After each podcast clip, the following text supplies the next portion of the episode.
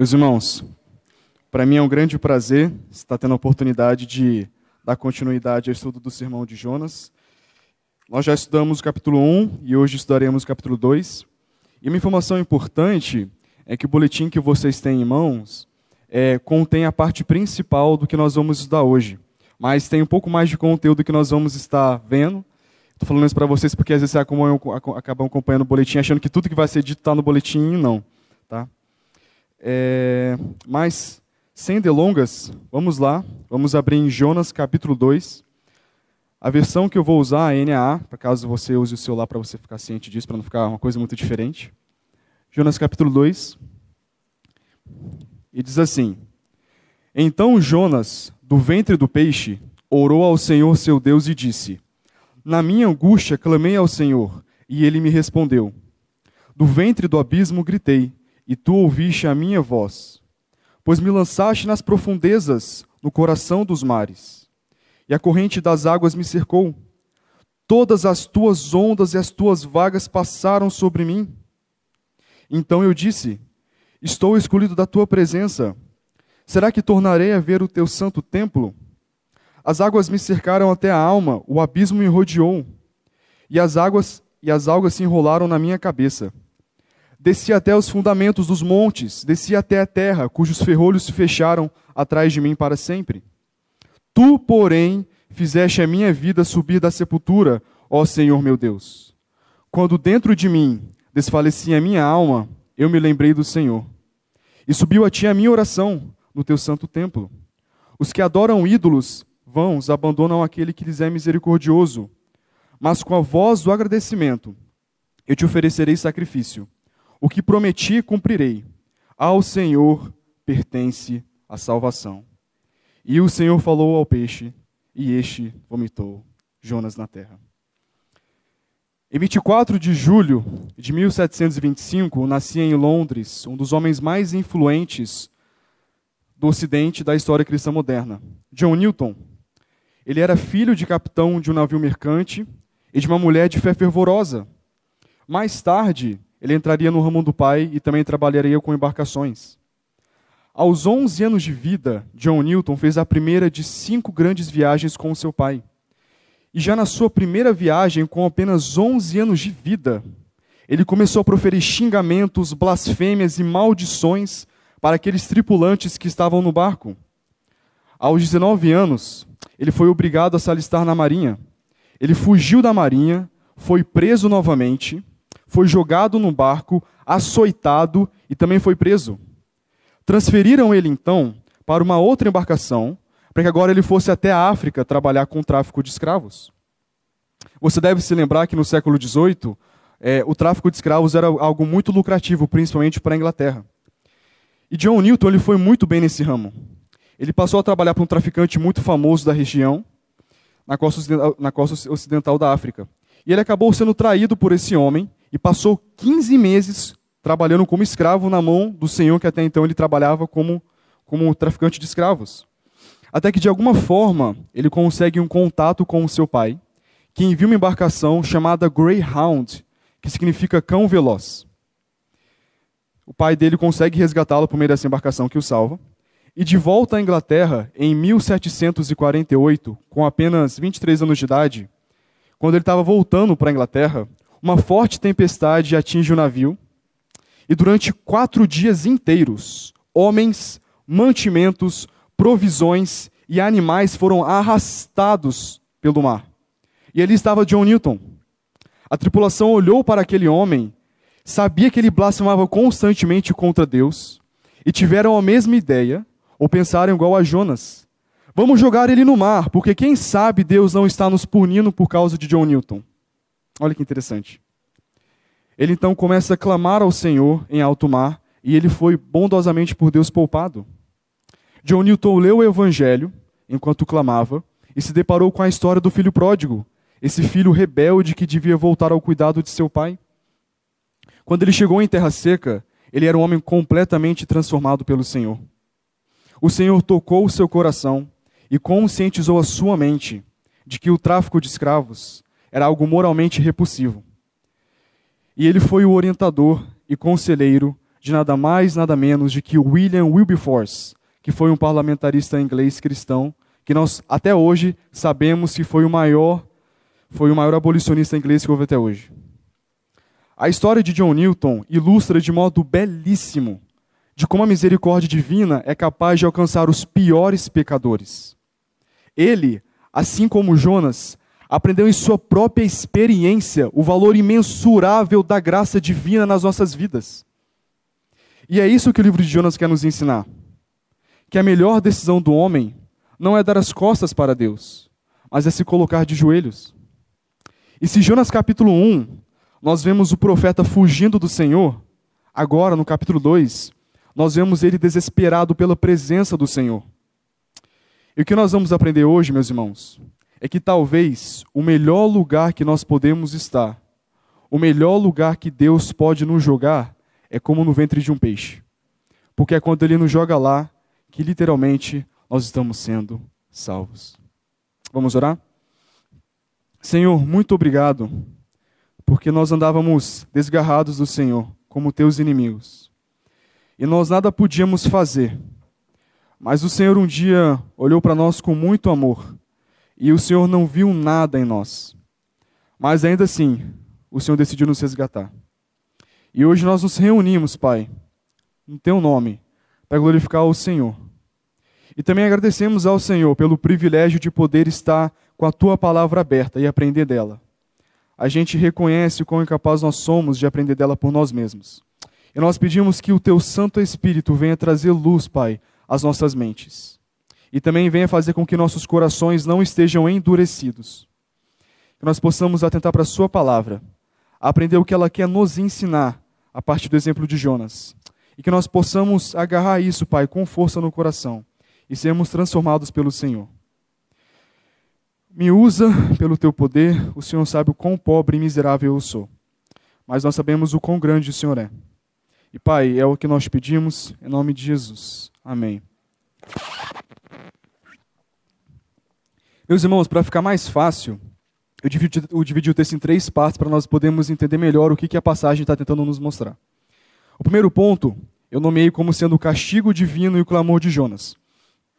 E nós precisamos ser lembrados do que acontece no capítulo 1 do livro, para a gente poder ter uma noção melhor do que vai acontecer no capítulo 2. O texto nos fala que Jonas foi jogado ao mar pelos marinheiros e que após isso ele ficou três dias e três noites no ventre do peixe. E é curioso pensar que logo no começo nós temos já informações valiosas. Quando nós lemos o capítulo 3, no verso 3, o texto nos fala que Jonas pregou em Nínive durante três dias. E curiosamente, três dias foi o tempo que ele ficou no ventre do grande peixe. O que parece que o texto quer nos mostrar é que durante três dias ele foi sendo trabalhado pelo Senhor enquanto estava passando pelo sofrimento que estava passando, para que pudesse pregar em Nínive. Aí já no começo do capítulo 2, o texto mostra que Jonas, dentro do ventre do peixe, ele ora ao Senhor. E ele diz que na sua angústia, ele clama a Deus e Deus o responde. E tem duas coisas muito relevantes que nós podemos perceber aqui. A primeira é a transformação no coração de Jonas, porque até então, se ele fugia de Deus, agora ele está desesperado pela presença do Senhor.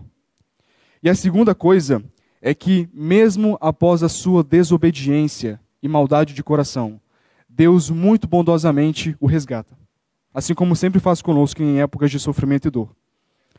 Logo em seguida, o texto diz que no ventre do abismo Jonas gritou a Deus e Deus ouviu a sua voz. E é importante é, entender que a expressão abismo que o texto utiliza, em hebraico significa Sheol, que no hebraico significa mundo dos mortos ou Hades. E uma coisa muito interessante é que na cultura hebraica eles entendiam que o mundo dos mortos ficava no fundo do mar. Então Jonas, enquanto descia no mar, ele entendia que ele estava indo até o mundo dos mortos. Agora, imagina o desespero no coração de Jonas, porque ele entendia que de fato estava indo para o mundo dos mortos, estava indo para o inferno. Eu não sei se vocês perceberam, quando nós lemos no, cap no capítulo 2, no verso 2, uma coisa muito interessante. Eu vou ler para vocês novamente para a gente poder retomar essa questão. Jonas 2, 2 diz assim: E disse: na minha angústia clamei ao Senhor, e ele me respondeu. Do ventre do abismo gritei, e tu ouviste a minha voz. Quando a gente lê esses dois versos, a gente percebe que ele fala a mesma coisa, só que de formas diferentes. Por que isso acontece? Porque ele quer ressaltar as verdades que estão inseridas aqui. Que quais seriam essas? Primeiro, nós vemos a transformação no coração de Jonas. Se ele fugia de Deus, agora ele busca o Senhor e teme não poder mais ver o santo templo. Segunda coisa, que é a parte mais bonita, é que Deus está pronto a recebê-lo.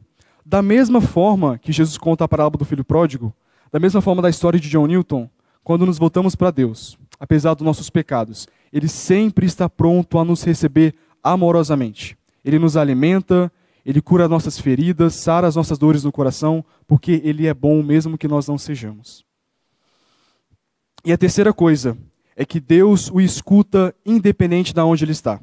O texto nos fala que Jonas ele entendia que realmente ele estava indo para o mundo, estava indo para o mundo dos mortos, para o Hades. E ele fala que dali Deus o responde. Meus irmãos, isso é motivo de esperança para nós. Quantas são as vezes que nós nos encontramos com medo por conta de algum pecado que cometemos, ou em solidão dentro de casa quando não temos ninguém? E nós achamos que parece que o Senhor não está do nosso lado, ou parece que a nossa oração não pode chegar até o Senhor, mas não. Jonas nos mostra que mesmo que ele estivesse no mundo, do, do mundo dos mortos, Deus ainda assim o escutaria e o responderia. Então, meus irmãos, saibam que o Senhor sempre nos escuta e Ele sempre nos responde, independente de onde nós estivermos. E diante disso, é necessário que a gente se arrependa dos nossos pecados, assim como Jonas ele fez, e também que nós podemos ter esperança, porque o Senhor sempre nos escuta. Segundo ponto que nós vamos ver aqui agora é com relação à corrupção da vida de Jonas. É engraçado pensar que quando nós começamos a ler o capítulo 2 de Jonas, é, esse é o começo de tudo o que está acontecendo com ele. Mas é importante lembrar que o estilo literário de Jonas ele é um estilo poético. Então, algumas coisas podem não ser tão fáceis para nós de entender ou elas podem ser um pouco estranhas a primeiro momento. Por que eu estou falando isso? Porque quando nós começamos a ler o capítulo 2 de Jonas, a gente percebe que ele, na verdade, está contando de quando ele está na barriga do grande peixe. E quando nós vamos terminar de ler o capítulo, ele começa a falar de como foi ele ser jogado do mar e, e descendo nas profundezas das águas até chegar na barriga do grande peixe. Então ele meio que faz uma inversão da ordem das coisas que ele conta. Isso é uma coisa muito comum que acontece nos Salmos. E uma coisa bem interessante que eu vou falar mais para frente é que Jonas ele constantemente, em suas orações, citações e colocações, ele sempre está citando os Salmos. Aí, a partir do terceiro versículo, Jonas começa a descrever com vários detalhes o que aconteceu com ele até que chegasse na barriga, no ventre do grande peixe. E ele começa dizendo assim: Pois me lançaste nas profundezas das águas. Aqui, o profeta, ele reconhece que Deus é aquele que está fazendo com que tudo o que está acontecendo aconteça. Deus é aquele que está conduzindo toda a situação. E depois de dar mais detalhes, Jonas, com um tom de preocupação, ele diz assim no verso 4: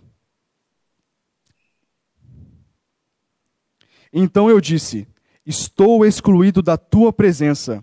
Será que tornarei a ver o teu santo templo? Será que eu e você, meus irmãos, teríamos ou temos a mesma postura quando esse tipo de coisa acontece? Jonas está sofrendo as consequências dos seus atos, mesmo que, mesmo que naquele mesmo momento Deus está trabalhando no seu coração. Mesmo que a situação seja muito difícil, complexa, muito dolorosa, e ainda assim ele não murmura, não pragueja contra o Senhor. A preocupação dele é ser excluído da presença de Deus e não poder voltar a ver o santo templo. Meus irmãos, quantas são as vezes que diante do sofrimento que em vários momentos nem é tão grande quanto o sofrimento que Jonas passou, nós estamos passando sofrimentos muito menores. E que Deus quer usar o sofrimento para trabalhar no nosso coração, como diz Tiago, para que a nossa fé possa produzir perseverança. Como diz em Jó, para que nós possamos aprender coisas valiosas que nós não aprenderíamos se não passássemos pelo sofrimento. Como diz Jó também, para que nós possamos de fato conhecer o Senhor. Quantas são as vezes que nós passamos por sofrimentos tão pequenos, e a gente se vira contra o Senhor. A gente não apenas blasfema na situação, como muitas vezes blasfemamos, blasfemamos contra o próprio Deus. Jonas ele entendia que mesmo que Deus fosse o autor de tudo que estava acontecendo, Ele ainda ele não havia sido abandonado pelo Senhor. E ele estava sendo trabalhado por Deus. Então, meus irmãos, todas as vezes que passamos por sofrimento, que a gente possa crer que o Senhor está conduzindo a situação e que Ele é bondoso conosco. Uma observação importante a ser feita. Nem sempre que nós estivermos é, pagando, não pagando preço, mas nós estamos sofrendo consequências pelos nossos atos. Nem sempre é porque Deus está fazendo isso. Em alguns momentos é porque, de fato, nós fizemos alguma coisa errada e estamos pagando preço por isso. É necessário discernimento para isso. E por isso é importante nós termos bons irmãos que possam aconselhar e nos instruir, que conseguem ver a situação de fora e falar: meu irmão, não é o Senhor que está fazendo. Você que está, no caso, colhendo os frutos que você plantou.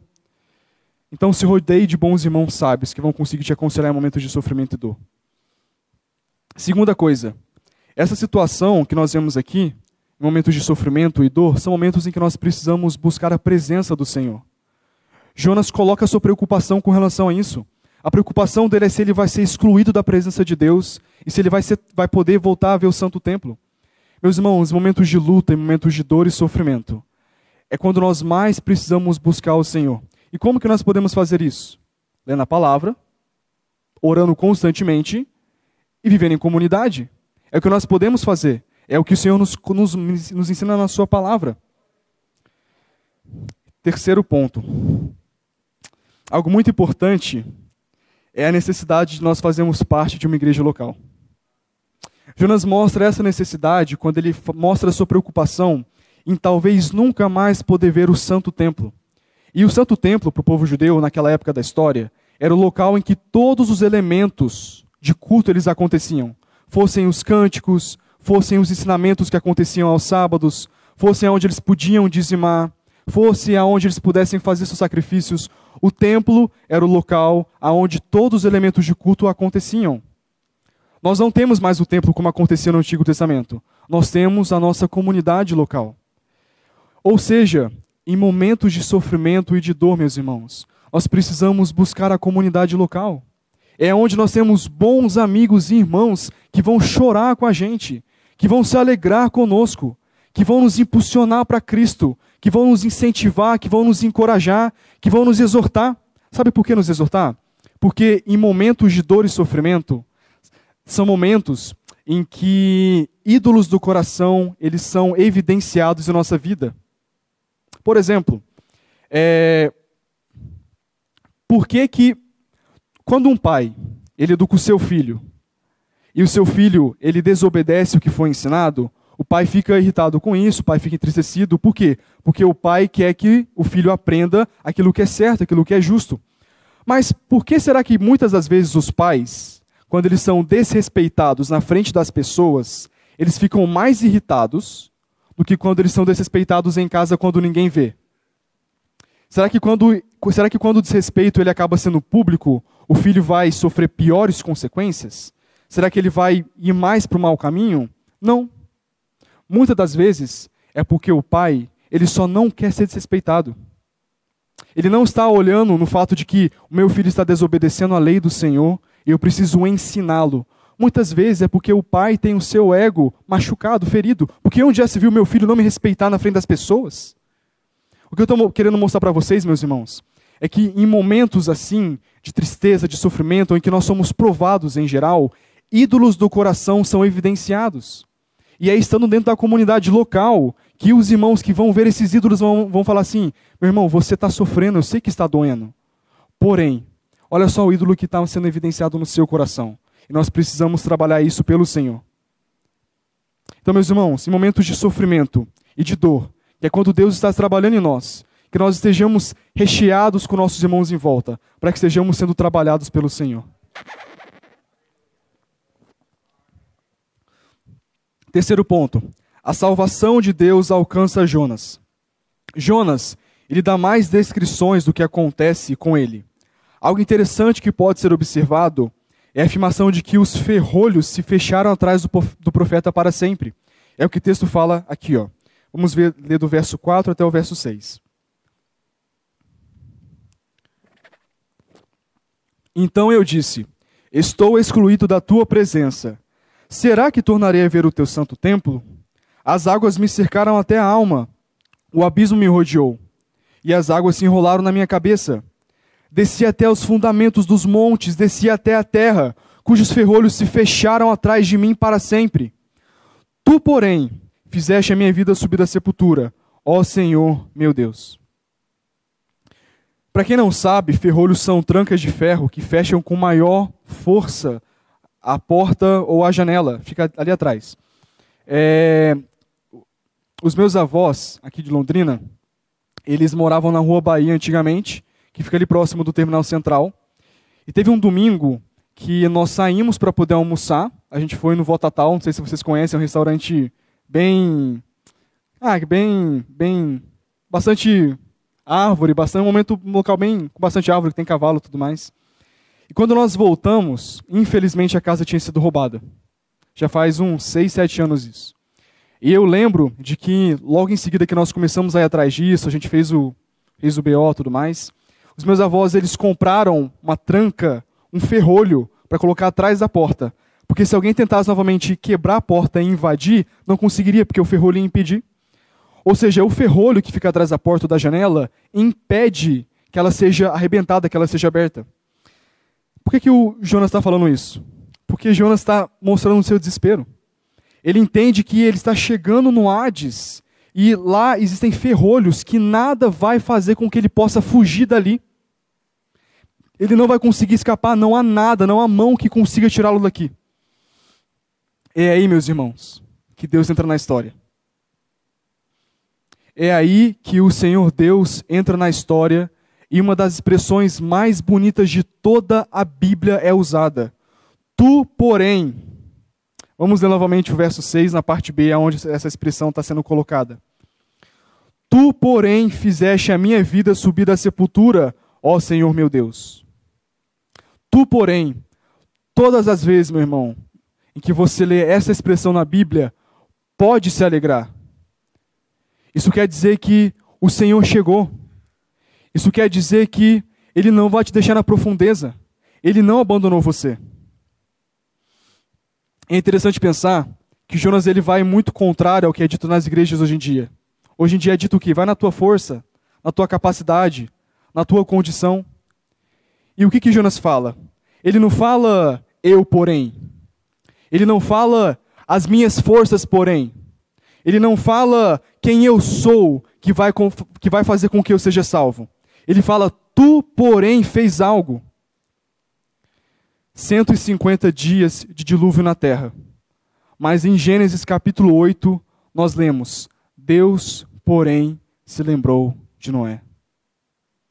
Em José, quando ele é vendido como escravo até o Egito, Gênesis capítulo 50, quando ele conversa com seus irmãos, os seus irmãos começam a inventar um tipo de desculpa para falar que eles fizeram sem querer o que fizeram ao vendê-lo para o Egito. Gênesis 50, verso 20 diz: Vocês planejaram o mal contra mim, Deus, porém, o transformou em bem.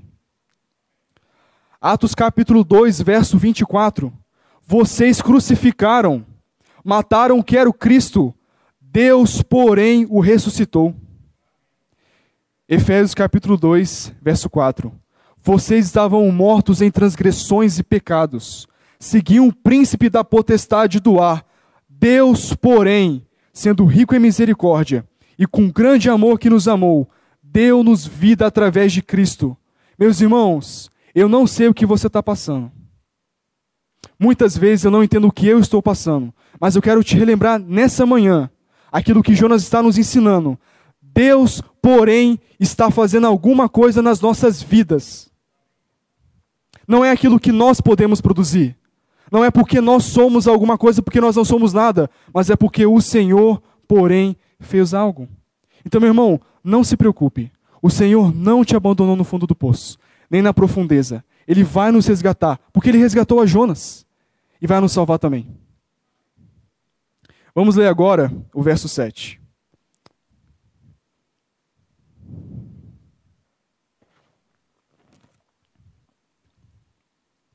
Quando dentro de mim desfalecia a minha alma, eu me lembrei do Senhor, e subiu a ti a minha oração no teu santo templo. Nós vemos aqui uma das consequências geradas pela atuação de Deus na vida de Jonas. Imaginem como que a mente e o coração desse homem estavam turbilhados de sentimentos. Ué, Jonas era um ser humano assim como nós somos. Imagina o seu coração como estava em meio a tanta, tanto sofrimento. Porém, quando a alma dele desfalecia, ele se lembrou do Senhor e a sua oração subiu até o santo templo. Tudo isso é muito louvável e tem que servir de exemplo para nós, em buscarmos ao Senhor. Mas uma coisa que nós temos que lembrar é que ele só pôde buscar o Senhor em oração, porque antes o Senhor o resgatou.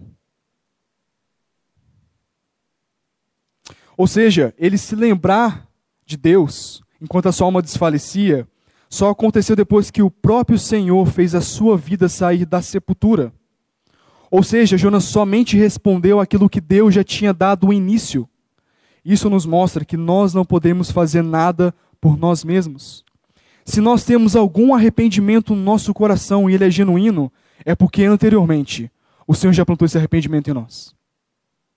Se nós podemos olhar para nós e ver que nós estamos cheios de pecados, é porque antes o Senhor Deus deu olhos para que nós pudéssemos ver.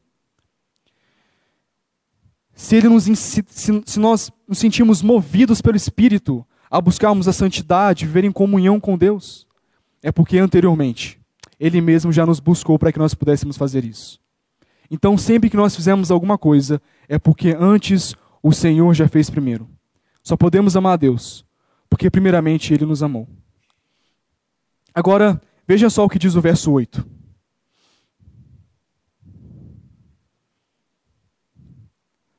Os que adoram ídolos vãos abandonam aquele que lhes é misericordioso.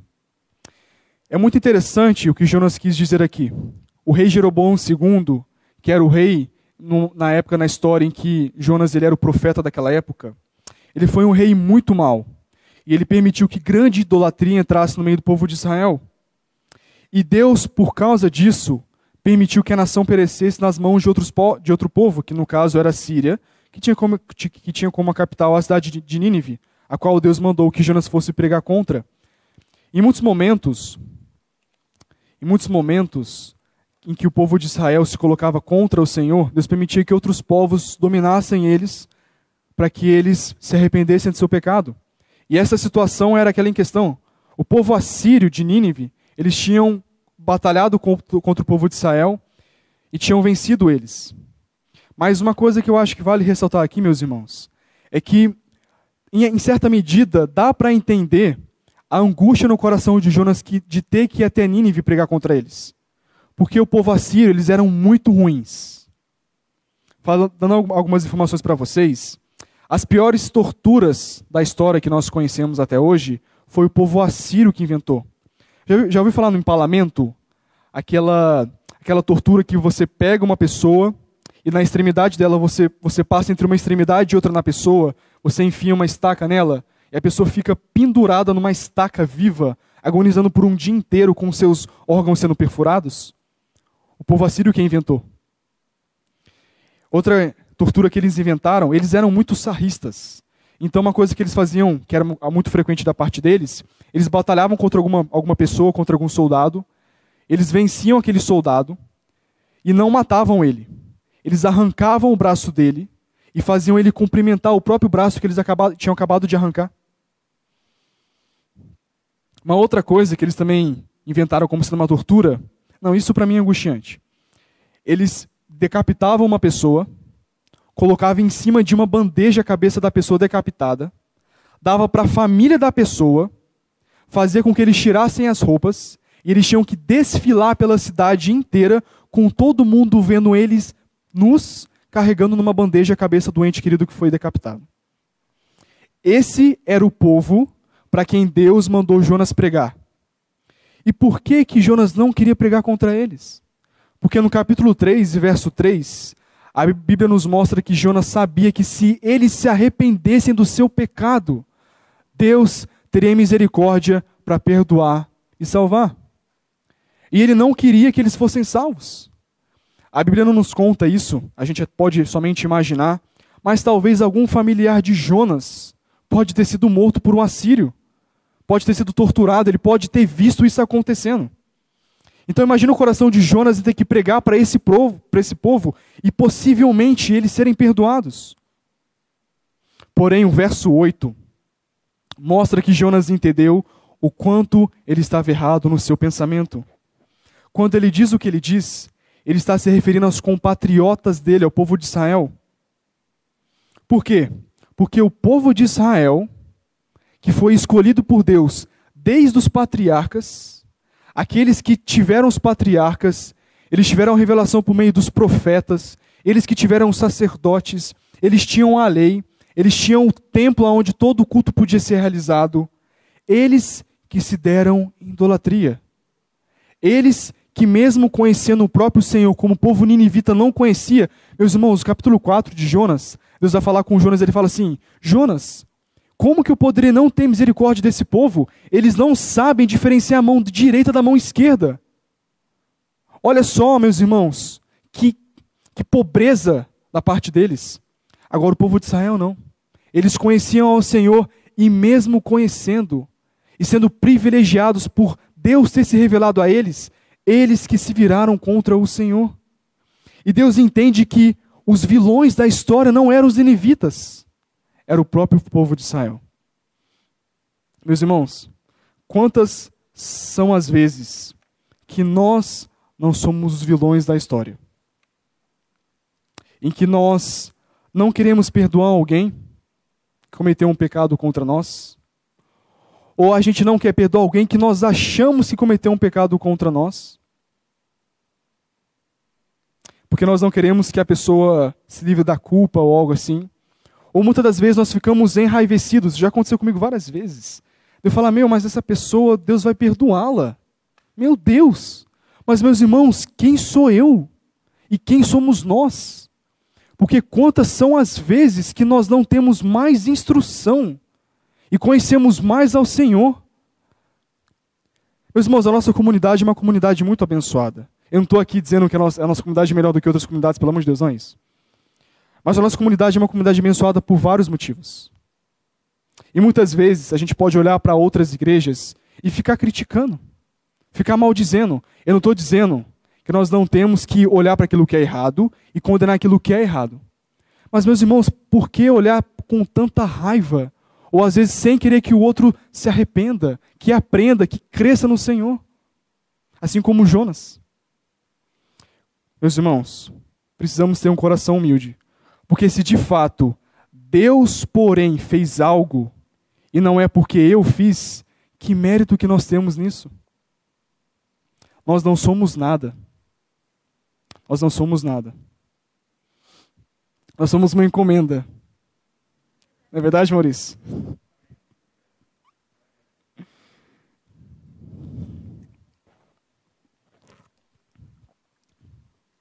Como consequência, meus irmãos, de tudo que nós acabamos de ver, a postura do profeta é a mesma postura que os marinheiros do capítulo 1 tiveram. Ele se torna agradecido a Deus e diz que vai oferecer sacrifício e promete cumprir com os seus votos para com Deus. Olha que interessante. Jonas teve que passar por tudo o que passou para que pudesse fazer isso. Para que pudesse agradecer ao Senhor, oferecer sacrifício e cumprir com os seus votos.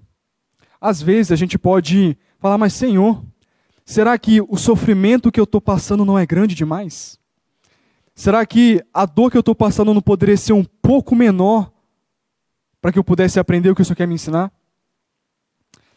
Se Deus trabalha na medida certa, e ele o faz porque ele sabe o que ele faz, assim como Jonas, nós passamos aquilo que nós temos que passar. Jonas teve que passar por tudo isso para que pudesse se voltar para o Senhor. Eu não posso falar com Jonas agora, nenhum de vocês pode. Mas eu tenho certeza de que um dia, quando estivermos com o Senhor e nos encontrarmos com Jonas e perguntarmos: Jonas, meu irmão, você fica entristecido de ter passado o que você passou? Ou você acha que foi desnecessário? Ele vai dizer que não, que foi na medida certa. E por fim, ele termina fazendo uma das afirmações mais bonitas de toda a escritura. Jonas ele não declara vitória na vida dele. Jonas ele não declara a cura da doença e ele também não declara o seu bem-estar. Ele não fala que ele é o centro do coração de Jesus. Ele nem fala que Deus está correndo atrás dele para que ele se arrependa. Meus irmãos, depois de tudo que acontece com o Jonas, a única coisa que ele pode falar, que é a única coisa que tem que estar sempre nas nossas bocas é: Ao Senhor pertence a salvação. Meus irmãos, ao Senhor e somente ao Senhor pertence a salvação.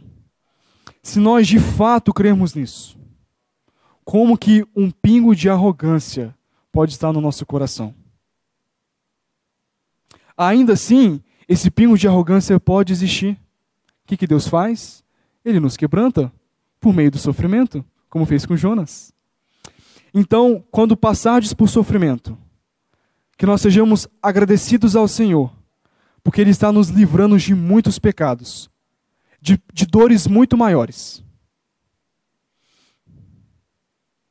Por fim, o Senhor falou ao peixe, e este vomitou a Jonas na terra.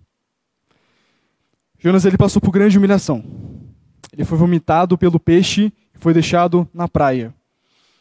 Mas que coisa gloriosa! Porque ter ficado três dias e três noites na barriga do grande peixe e ter sido vomitado, meus irmãos, que, que, que humilhação, em certa medida, você ser vomitado foi o que o salvou. Amém por isso. Agora, caminhando para o final, algumas aplicações práticas que eu acho importante de nós termos em mente. A primeira, retomando um pouco do último verso, do penúltimo verso. Ao Senhor pertence a salvação.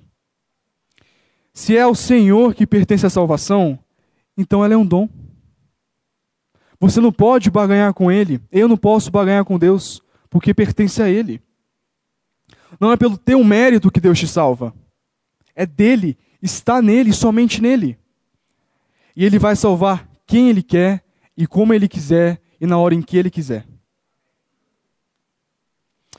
Então nós temos que perguntar: é com mérito em que que nós podemos ser salvos? É no que eu faço? É no que eu falo? É na forma que eu ajo? É no meu comportamento? É o quanto eu oferto? É no quanto eu dizimo? É se eu respeito meus pais? É se eu respeito os meus pastores? É com mérito em que que eu posso ser salvo? Meus irmãos, existiu um outro Jonas. E esse outro Jonas é maior do que o Jonas que nós estamos vendo aqui agora no texto. E esse Jonas é para quem essa história, no fim das contas, quer apontar.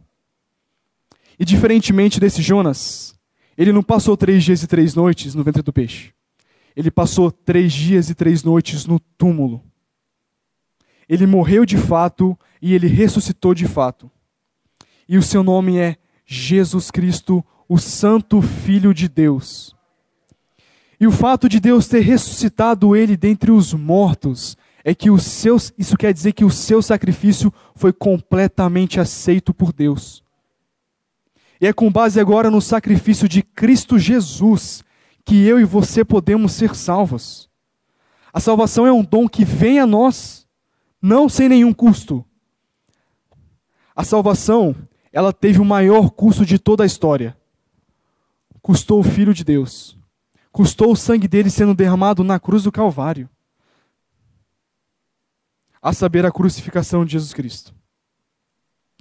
Paul Washer, ele, em alguma de suas pregações, ele fala assim: Meus irmãos, quando você se encontrar com o Senhor no céu, o que, que você, e você se encontrar e você te chegar na, na, na porta das mansões celestiais, e os santos anjos estiverem lá, e eles te perguntarem por que, que você pode entrar aqui nesse dia, você vai falar o quê? Que é porque você foi um bom cumpridor de leis na terra? Você vai falar que foi porque você foi obediente às leis civis? Você vai falar porque você foi batizado na igreja? Porque você casou na igreja?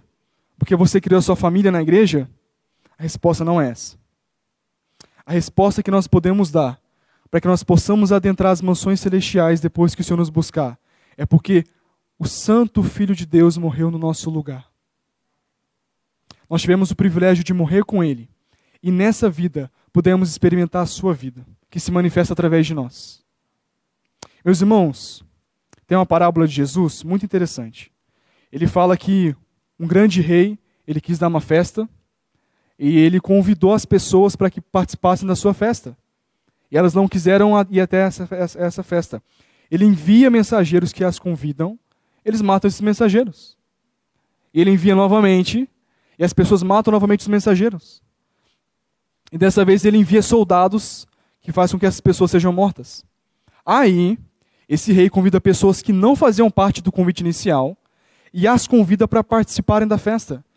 E quando elas, essas pessoas chegam até a festa, ele dá da sua vestimenta para que eles possam vestir e participar da festa. Meus irmãos, as nossas obras são trapos de imundícia. Mas quando chegarmos no céu e nos encontrarmos com o Senhor, teremos as vestes de Cristo Jesus e somente por conta disso poderemos adentrar as mansões celestiais. A segunda coisa, meus irmãos, que eu falei no, no, na primeira pregação, e eu acho que é uma coisa que ainda salta aos olhos, é sobre como devemos viver nesse mundo como cristãos, principalmente em épocas de sofrimento. Lendo a palavra, orando constantemente e vivendo em comunidade. Nós não temos tempo para poder adentrar com profundidade isso, mas se nós observarmos com atenção, e se puder, faça isso em casa. Jonas, ele constantemente, ele cita os salmos na sua oração com o Senhor. Ou seja, durante o seu sofrimento, aquilo que estava em sua boca era a palavra de Deus. O que trouxe consolo ao seu coração e a forma como ele se dirigia até o Pai era pela palavra de Deus. E não somente pela palavra de Deus, especificamente pelos salmos. O que parece que Jonas quer nos mostrar é que os salmos está recheado de esperança aos nossos corações. Os Salmos é o, é o, livro da Bíblia em que nós mais conseguimos ver a fragilidade do homem e quanto Deus está disposto a resgatar o ser humano da sua dor e sofrimento. Então, em momentos de dor, meus irmãos, se apeguem à palavra. Ó, leiam os salmos. Lá, o salmista ele começa a descrever da sua dor, da sua tristeza e angústia, e ele termina: Mas o Senhor é bom. Mas o Senhor vem me resgatar. Isso é esperança ao nosso coração. Então, em épocas de luta, de dor e sofrimento, meus irmãos, leiam a palavra intensamente. Segunda coisa, orem. Parece óbvio, só que quantas são as vezes que nós não oramos porque nós estamos enfraquecidos, mas é porque nós estamos enfraquecidos porque precisamos orar ao Senhor. Jonas não apenas ele conhece os salmos, a palavra de Deus, mas ele ora a palavra de Deus. Ele ora os salmos. Então, meus irmãos, orem, mas não orem somente, orem a palavra de Deus. Peguem os salmos Leiam os salmos falando com o Senhor e tomando aquilo para si, porque o que está nos salmos é a nossa realidade. A fraqueza que está ali exposta do ser humano é a nossa fraqueza. Nós podemos nos identificar, receber consolo do Senhor. Então, segunda coisa, orem ao Senhor e orem a palavra que Ele nos dá. Terceira coisa, vivam em comunidade. A comunidade, meus irmãos, isso, é muito interessante, muito interessante, mas a Bíblia fala que haverão novos céus nova terra na eternidade. Nós não conseguimos desfrutar em plenitude isso hoje, mas existe um local nessa terra em que nós podemos desfrutar do que, do que vai ser na eternidade, é na igreja. A, a igreja é uma sombra do que nós teremos em nós em comunhão com o Senhor. Meus irmãos, nós não podemos ver, mas de fato o Senhor Jesus Cristo está aqui agora, nesse momento. Ele está restaurando nossas forças, curando nossas feridas. Jesus Cristo está aqui. Se Ele está aqui conosco, como que nós não vamos estar juntos, unidos? Podemos ser incentivados e encorajados, meus irmãos. Que delícia!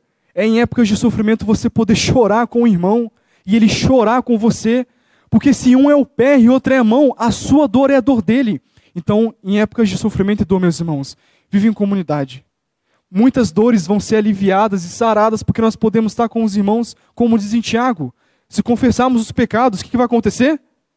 Seremos sarados. Meus irmãos, leamos a palavra.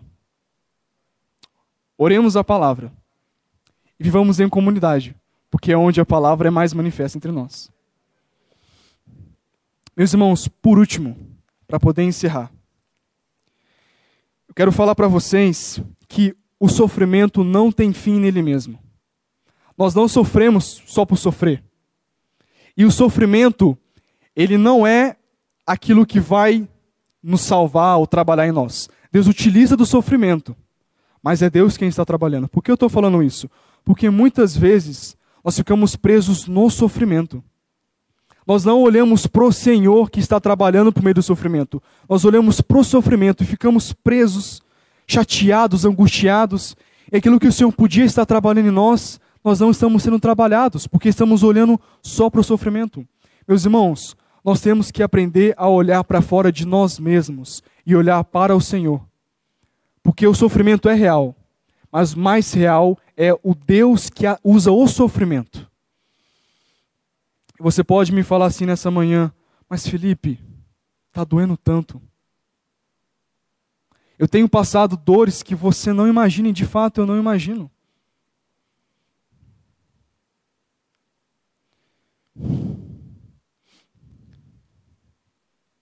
Quantas são as vezes que a dor bate na porta da nossa casa? Que o sofrimento chega até a nossa família? Às vezes, não é nem pelo sofrimento, às vezes é pelo momento. Pai, por que agora? Estava indo tudo tão bem. Com meus filhos, com minha esposa, com meu trabalho, na igreja. Por que agora? Meus irmãos, eu não posso falar, pra, eu não posso prometer para vocês que quando esse sermão acabar, o sofrimento vai ter acabado. Eu não posso prometer para vocês que daqui uma semana nós estaremos livres da nossa dor. Eu não posso prometer para vocês que daqui um mês a dor que bateu na porta da nossa casa ela vai embora. Ou que daqui um ano nós estaremos fora da barriga do grande peixe. Mas uma coisa que eu posso prometer para vocês, com todas as forças da minha alma, é que de alguma forma que eu não sei explicar, que você não sabe explicar, que nós não conseguimos compreender, apesar de tudo, Deus, porém, está trabalhando. De alguma forma misteriosa que nós não conseguimos enxergar, a graça está sobre nós, entre nós e através de nós, trabalhando, e coisas maravilhosas surgirão da dor, do sofrimento. Mas para poder dar esperança para os irmãos, porque Deus ele é um Deus de esperança. Eu quero ler para você o trecho de uma música muito bonita, que eu sempre escuto em épocas de dor e sofrimento. Em épocas em que eu não estou bem nem aqui e nem aqui. Então, por favor, escute atentamente o trecho da letra vou, da música que eu vou ler para vocês. Deixa eu ler aqui para poder ler melhor, um pouco rouco já.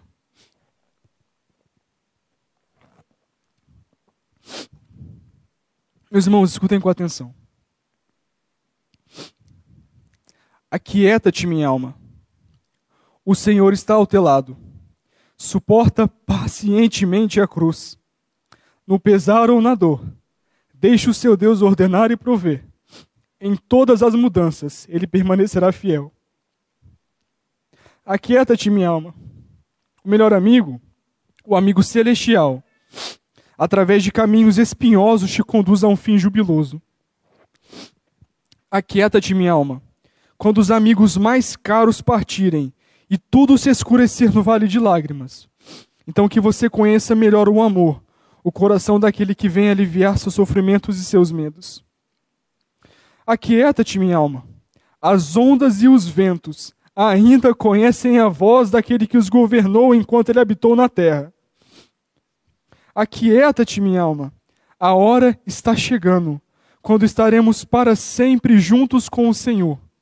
Quando a decepção, a tristeza e o medo desaparecerão, e a mágoa será esquecida, e as mais puras alegrias do amor serão restauradas.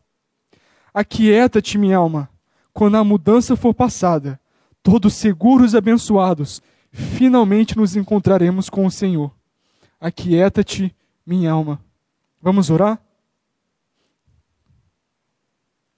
Senhor, muito obrigado pelo seu amor para conosco. Obrigado porque muitas são as vezes, Pai, que nós nos comportamos igual a Jonas. A gente peca contra o Senhor, desobedece o Senhor, foge de Ti. Mas muito obrigado, Pai, porque toda vez que o Senhor nos traz de volta para si e nós voltamos para o Senhor, o Senhor está sempre pronto a nos abraçar e acolher como um Pai bondoso. Obrigado por curar as nossas feridas, nos limpar de todo pecado. Obrigado por cuidar do nosso coração, da nossa alma.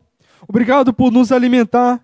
E obrigado porque até fisicamente o Senhor nos supre, Pai, com bons alimentos e com condição para podermos tomar remédios, por exemplo. Obrigado, Pai. Pai, a gente pede que os nossos olhos não estejam presos em nós mesmos e nem no sofrimento, mas que o Teu Espírito Santo nos conduza a olharmos para o teu filho Jesus Cristo, em quem nós temos toda a esperança. Porque, Pai, mesmo que tudo de nós seja tirado, se Cristo permanecer e Ele permanece, amém, por isso, nós de fato temos tudo.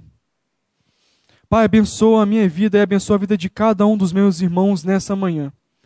Eu não sei quais são as dores, as batalhas e as lutas pelos quais todos têm enfrentado aqui. Mas, Pai, eu peço que o Senhor se mostre presente na luta de cada um dos irmãos. Que nós possamos conseguir olhar para fora de nós mesmos e, olhando atentamente para o Senhor, nós possamos ter esperança. Nos impeça de focar demais nosso sofrimento, que nós não venhamos a ficar presos nele, mas que, sendo provados e tentados, Pai, a nossa fé pelo Senhor produza perseverança. Assim como o Tiago fala, pedimos também que o Senhor nos dê sabedoria e que toda dúvida do nosso coração seja tirada de nós. Obrigado por esse domingo tão abençoado. Que nós possamos sair daqui com essas verdades na nossa mente e nosso coração. Que saiamos transformados. Que também sejamos transformados ao longo dessa semana, Pai. Assim como Jonas foi chamado a pregar aos inivitas, nos dê a oportunidade de pregar o teu santo evangelho. Que pessoas sejam salvas. Que a tua igreja seja edificada pelo Senhor que possamos nos parecer mais com Cristo. E nós pedimos, Pai, para o Senhor vir nos buscar logo, porque nós queremos logo o Senhor. É o que nós te pedimos, Pai, em nome do Seu Filho, que é tão bondoso conosco, mesmo quando nós não merecemos. Jesus Cristo, obrigado por ter morrido por nós, mesmo nós ainda sendo pecadores. E nós oramos no Teu nome. Amém.